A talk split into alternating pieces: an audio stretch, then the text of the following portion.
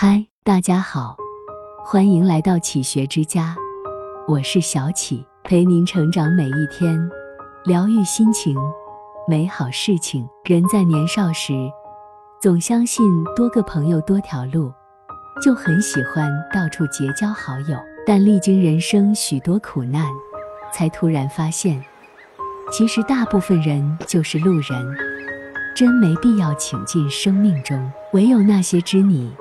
滋养你的人，才会真心真意爱你，帮你，与你患难与共。人生路上，学会断舍离，便是朋友圈最高级的状态。一，三观不合的圈子，当断。曾看过一则寓言故事：青蛙和老鼠在一次音乐会上相遇，成了要好的朋友，想任何时候都在一起。于是。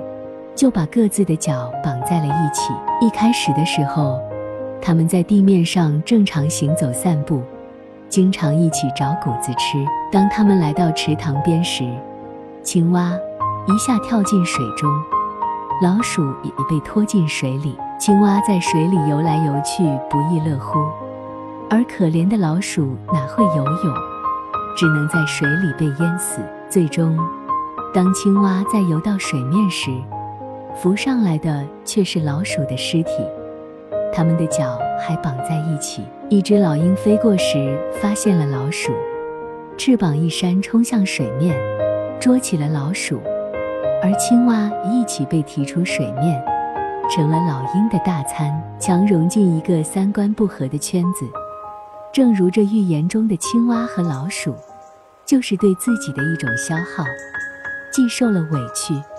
又迷失了方向。林肯说：“从某种意义上说，你选择了什么样的朋友，便选择了什么样的人生。人生短暂，且不必浪费时间精力去融入三观不同的圈子，大可以断掉，去选择和三观相投的人相处，结伴而行，你的能量将得到提升，人生会更精彩。”二。费力讨好的关系，当舍。以前公司有个老规矩，只要有新同事来，就要举办个欢迎会。有一次，来了一位985毕业的高材生，组织聚餐的小西觉得对方来头不小，没有像往常一样自己策划做决定，特意拉着我一起准备了一份见面礼，去问人家喜欢吃什么、玩什么等等。结果等他回来后，却一把转过椅子，抛掉桌上放着的花盆，趴在桌子上气得直哆嗦。我侧过去问他发生了什么，他说：“咱们好心好意想要为他准备一个不一样的欢迎会，不仅被拒绝，还说很多难听的话。”自此，小西也认真反思了自己。再也没有因为要讨好任何新同事而破例。英国哲学家弗兰西斯·培根曾说：“不是真正的朋友，再重的礼品也敲不开心扉。”职场上，很多人难免会觉得有些人高自己一等，就会放低自己的位置，低头去讨好。生活中也如此，有些人觉得别人家各方面条件比自己优越。就贬低自己去抬高对方，但人家根本也不领情。人这一辈子都免不了和人打交道，但人与人最舒服的关系，并不是仰视着对方去费力讨好，而是保持朋友间的平视，才能更持久。三，消耗你的人，当离。作家杨希文在没有正式成为一名写作者之前。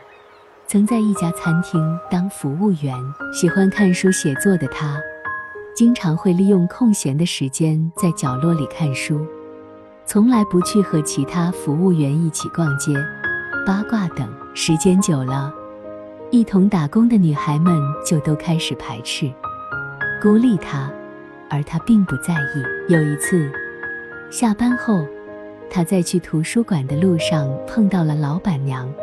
便被一通讽刺，就你还看书呢？但他仍旧不理会，而是将这些讥讽统统变成了自己不停向前的动力。他读书将近两百本，一直坚持写作，把文章发布在自媒体平台上，默默耕耘自己的路上。他的文字被一家出版社看中，这也有了出版书籍的机会。自始至终，他都很明智地远离了那些消耗的人，而在有限的时间里，沉淀提升自己，主动远离消耗你时间和精力的人。也是经营朋友圈的一个重要课题。有句话说得好：“保持你的高能量，从远离消耗你的人开始。远离消耗你能量的人，远离消耗你情绪的人。一切不合适的人，永远是在消耗你。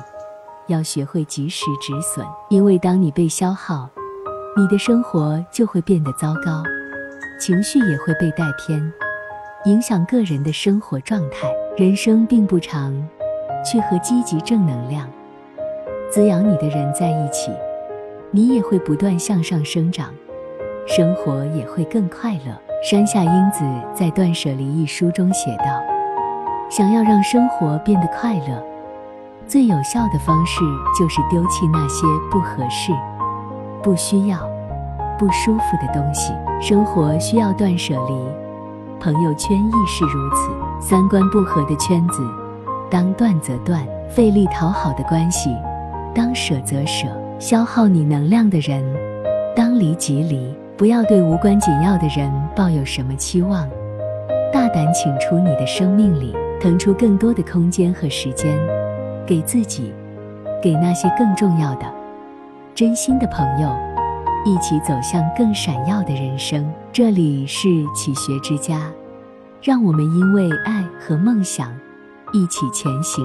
更多精彩内容，搜“启学之家”，关注我们就可以了。感谢收听，下期再见。